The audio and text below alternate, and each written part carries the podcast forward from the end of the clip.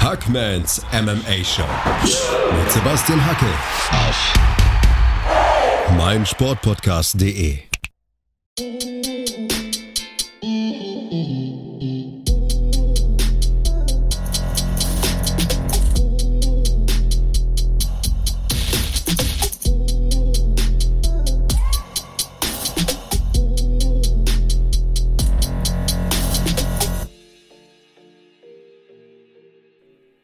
Hallo da draußen und herzlich willkommen zu Ausgabe 81 von Hackmans MMA Show auf meinsportpodcast.de.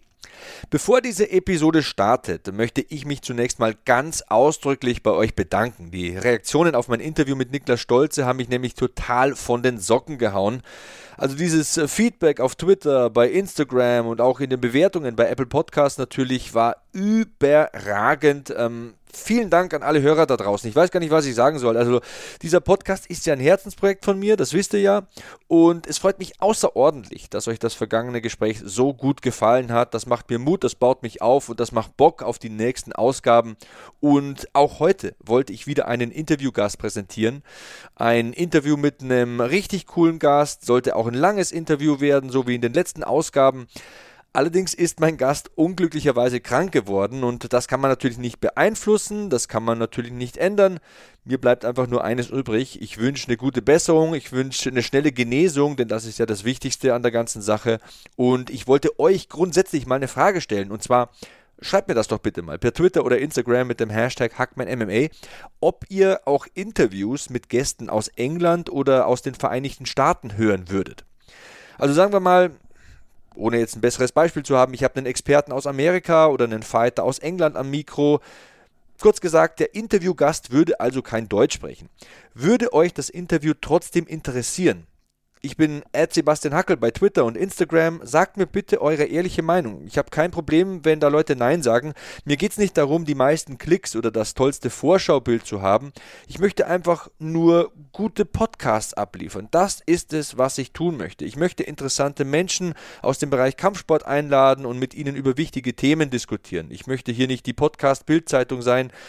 Mir ist wichtig, ähm, dass die Hörer aber auch verstehen, was im Interview gesagt wird. Ich kann am Ende die die wichtigsten Ausgaben auch nochmal zusammenfassen. Also völlig egal. Schreibt mir einfach mal eure Meinung, eure ehrliche, ungefilterte Meinung zu diesem Thema. Ich persönlich hätte wirklich große Lust, das mal so zu versuchen. Und ähm, ja, was denkt ihr? Schreibt es mir bitte. Also englischsprachige Gäste, ja oder nein. Ich hätte ein paar an der Hand, ehrlich gesagt. Ja, ansonsten war wieder mächtig was los am vergangenen Wochenende, muss man tatsächlich sagen. Ich habe ausnahmsweise mal nicht selbst kommentiert, aber wer Ausgabe 42 dieses Podcasts gehört hat, der weiß ja, dass ich eine sehr hohe Meinung von Derek Brunson habe. Und in einem Main Event im Mittelgewicht über fünf Runden besiegte Derek Brunson seinen Gegner Kevin Holland am vergangenen Wochenende. Der Kampf ging über die volle Distanz, ging über fünf Runden. Das Punkturteil lautete 49-45, 49-46 und nochmal 49-46. Einstimmiger und hochverdienter Punktsieg für die Nummer 7 der Welt.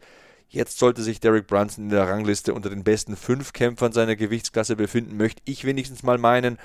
Alles andere wird mich ehrlich gesagt sehr überraschen und äh, auch sehr enttäuschen. Ja, auf der anderen Seite stand äh, Kevin Holland, der immer zum Octagon tanzt, der im vergangenen Jahr fünfmal gewinnen konnte, also fünf Siege 2020. Das ist ja auch schon mal was. Äh, der Trash-Talker, der sich so selbstbewusst gibt und immer mit den Gegnern redet, auch während des Kampfes. Er ist völlig untergegangen ähm, gegen einen Mann, der seit fünf Jahren zur Elite in dieser Gewichtsklasse gehört. Das muss man mal so deutlich formulieren. Derek Brunson ist ein Biest. Absolutes Monster, der Kerl. Wer es noch nicht wusste, der weiß es spätestens jetzt. Ist einfach so, habe ich auch immer gesagt, meine Podcasts aus dem vergangenen Jahr beweisen es. Also ich erzähle keine Lügen. Vor allem seine Takedowns haben ihn auf die Siegerstraße gebracht. Und ähm, ich gönne ihm diesen Erfolg sehr. Er ist ein geduldiger Arbeiter geworden, er ist viel ruhiger geworden, er hat mittlerweile ein super Camp im Rücken. Kevin Holland hat eine sehr seltsame Leistung geboten. Ähm, er redet ja immer viel, aber dieses Mal hätte er sich ein bisschen mehr aufs Kämpfen konzentrieren sollen. Keine Ahnung, was da los war. Also wirkte sehr komisch, sehr seltsam. Ich kann es nicht erklären. Und ja, abgesehen davon, dass es keine großen Namen auf der Card gab, ähm, war es wirklich ein guter Abend. Drei K.O.s auf der Main Card, das hat echt Bock gemacht. Vor allem äh, Adrian Janis hat mich sehr beeindruckt. Also das könnte ein zukünftiger Star im Bantamgewicht werden. Boah, der Junge hat echt crispe Hände. Das sah sehr süß aus. Ähm, das könnte einer werden. Aber hey, heute möchte ich gar nicht detailliert über die vergangene Fight Night ein, ähm, sprechen. Ich möchte auch nicht allzu lang über die neuesten Nachrichten sprechen. Nur ein paar Dinge vielleicht. Also, weil es aktuell ist, Alexander Wolkanowski ähm, wird nicht gegen Brian Ortega kämpfen. Der Champion im Federgewicht kann sein Gold vorerst nicht verteidigen, weil er an Covid-19 erkrankt ist. Äh, gute Besserung auch hier natürlich nochmal. Und ja, in der Gewichtsklasse höher gibt es äh, eine neue Ansetzung, weil Habib Nurmagomedov nun endgültig zurückgetreten ist. Ich glaube, das muss man erwähnen in so einem Podcast. Michael Chandler wird somit gegen Charles Oliveira um den Titel im Leichtgewicht kämpfen. Für mich ehrlich gesagt etwas enttäuschend, dass Dustin Poirier nicht mit im Rennen ist. Klar, ist verständlich, er will das große Geld, er will den Kampf gegen Conor McGregor, er will den Money Fight. Hey, ich verstehe das auch, kein Hate, der Mann ist Familienvater, der will ausgesorgt haben irgendwann mal. Er ist auch Wohltäter, will vielleicht da noch ein bisschen Reichweite gewinnen ähm, für seine Organisation, aber trotzdem, ich sage es ganz ehrlich, wie ich es mir denke, ein Titelkampf ohne Dustin Poirier ist für mich kein richtiger Titelkampf. Ich weiß, Michael Chandler war dreimal Champion bei Bellator, ist ein gestandener MMA-Kämpfer, aber hey, wenn man da mal sieht, was andere leisten, leisten müssen, um den Titelkampf in der UFC zu kommen. Charles Oliveira hat jetzt, glaube ich, acht Kämpfe in Folge gewonnen gegen absolute Killer, unter anderem Tony Ferguson zuletzt komplett zerpflückt. Jetzt bekommt er endlich diesen Titelkampf. Was hat Michael Chandler geliefert? Ja, klar, ein super Debüt gegen Dan Hooker, aber ich weiß nicht. Ein Sieg in der UFC, dann sofort der Titelkampf und Dustin Poirier ist nicht in diesem Titelkampf. Ich weiß nicht. Also gefällt mir nicht und ist meine Meinung, muss man nicht teilen. Schreibt mir gerne, wie ihr das seht. Hashtag HackmanMMA. Ich bin at Sebastian Hackel und freue mich immer, ja, wenn ich mit Leuten diskutieren kann. Ja, was haben wir heute für euch im Angebot? Heute gibt es nur einen ganz kurzen Podcast und keine Angst, es geht auch nicht um die Kartoffeln in Ottman Asetas Rucksack. Ähm, ich möchte heute mal was anderes machen und zwar möchte ich darüber sprechen, warum ich finde, dass Israel Adesanya wenigstens mal einen Ausflug zur WWE machen sollte. Und ich habe mir das ein bisschen überlegt. Also in einem Interview mit BT Sports sagte Adesanya vor kurzem, dass es immer sein Traum gewesen sei, WWE Superstar zu werden und dass eine WWE-Karriere absolut im Bereich des Möglichen läge. Also er hat das ja angeheizt. Und bevor ich jetzt mal loslege, ich weiß nicht, ähm, ob es Gespräche gibt. Ich weiß nicht, ob es Kontakte gibt. Laut Adesanya gibt es keine Kontakte. Ich finde nur prinzipiell, dass es eine coole Idee ist. Und ich behaupte nicht, dass das so kommen wird. Ich behaupte nicht, dass das so kommen muss. Ich sage einfach mal, das ist eine coole Idee und ich würde euch gerne erklären, warum das meine Meinung ist. Und ich habe ein paar Argumente dafür. Und zwar, erstens mal, Adesanya hat das Mittelgewicht leergeräumt. Also wenn man mal seine Kämpfe so im Rückspiegel sieht, Paulo Costa K.O. geschlagen, Robert Whittaker K.O. geschlagen, ähm, Derek Brunson, wo wir es gerade mit Derek Brunson hatten, Derek Brunson per TKO besiegt, Joel Romero besiegt, Calvin Gastelum besiegt, die Legende Anderson Silva geschlagen, ähm, Marvin Vettori eingestandener Top-5-Kämpfer mittlerweile, Marvin Vittori besiegt. Gut, war eine Split-Decision, aber hey, Sieg ist ein Sieg und das war ein verdienter Sieg. Marvin Vittori hat er auch besiegt. Also mein Argument Nummer 1 ist einfach, er hat das Mittelgewicht leergeräumt. In der UFC gibt es im Mittelgewicht nicht mehr viele Herausforderungen für ihn. Gut, jetzt werden viele sagen, was ist mit einem Jared Cannonier, was ist mit einem Jack Hermanson, ja, der Joker ist vielleicht auch einer, den man nennen muss, ähm, Uriah Hall, zuletzt mit dem Sieg gegen Anderson Silva. Ja, Freunde, die Leute gibt's, das sind etablierte Namen, aber Adesanya ist ein Legacy Fighter. Der will was Besonderes. Der will bekannter werden, der will mehr Geld verdienen und Hermanson, Hall, Cannonier, das sind keine Leute, die dir mehr Geld bringen als die anderen Kämpfe. Das sind keine Kämpfer, die dich berühmter machen als die Gegner davor. Einer wird mir vielleicht noch einfallen, wo ich gerade drüber nachdenke, also so ein Kampf gegen Darren Till in England, freilich nach der Pandemie, theoretisch vor ausverkauftem Haus, vielleicht in einem Stadion, was weiß ich. Ja, das wäre ein Big Money Fight, das würde Geld bringen, das würde Bekanntheitsgrad bringen ja, Stylebender gegen Darren Till, das wäre so das Einzige, wo ich sage, das macht für Israel Adesanya im Mittelgewicht Sinn. Da gibt es mehr Kohle, da gibt es mehr Bekanntheit, das ist auch eine sportliche Herausforderung für ihn. Ja, das ist das Einzige, was mir einfällt. Das ist das Einzige. Ansonsten fällt mir nichts ein. Und ja, dann kommen wir auch schon zum zweiten Argument. Wenn es im Mittelgewicht nichts gibt, ähm, dann sage ich persönlich, ist auch meine Meinung, für dominante Leistungen im Halbschwergewicht, die in berühmter, reicher, bekannter machen, reicht es nicht. Also seine ringerischen Fähigkeiten und sein Jiu-Jitsu sind einfach nicht gut genug. Körperlich ist er einfach zu schmächtig für Leute wie Blachowitz, das hat man gesehen, oder auch für John Jones. Also John Jones ist ja, sind wir uns doch alle einig, nochmal ein besserer Striker als Jan Blachowitz. Und äh, John Jones kann ringen. John Jones ist richtig gut am Boden, hat tolles Positioning, ähm, kann gut aus der Guard, aus der Half Guard, aus dominanten Positionen am Boden arbeiten. Ich glaube nicht, dass Israel Adesanya große Siegchancen hat in einem Kampf gegen John Jones. Ich glaube, neun von zehn Kämpfen verliert er. Und äh, ja, mein Argument für dominante Leistungen im Halbschwergewicht reicht es bei ihm nicht. Das ist auch keine Kritik. Er ist so gebaut, wie er gebaut ist. Er ist ein filigraner, sich gut bewegender, athletischer, schneller Kämpfer, der präzise schlägt und sehr kreativ ist, aber er ist kein Dampfhammer wie ein Blachowitz. Und schaut euch mal an, wie John Jones mittlerweile aussieht. Der Typ ist mittlerweile ein Brecher. Der Typ wiegt 240 Pfund. Ähm, das sind fast 20 Kilo mehr als Adesanya in seiner schwersten Zeit. Also ich glaube einfach nicht, dass er da irgendwie nochmal Möglichkeiten hat, seinen Namen größer zu machen, dass er mehr Bekanntheit erreichen kann im Halbschwergewicht. Da fehlt mir einfach der Glaube. Ja, ähm, lange Rede, kurzer Sinn, was bleibt also? Ich habe es gesagt, in diesem Interview mit BT Sports, da sagte Adesanya vor kurzem, dass es immer sein Traum gewesen sei, ein WWE-Superstar zu werden und dass so eine WWE-Karriere absolut im Bereich des Möglichen läge. Und nochmal, bevor jetzt einer sagt, der Hackler hat das angekündigt oder so. Nee, nee, ich kann es nicht sagen. Ich behaupte nicht, dass er Vollzeit-Wrestler werden wird oder dass er zur WWE gibt. Ich sage nicht, dass es da Gespräche gibt oder dass es da schon irgendwie einen Kontakt äh, gibt, der aufgebaut wurde.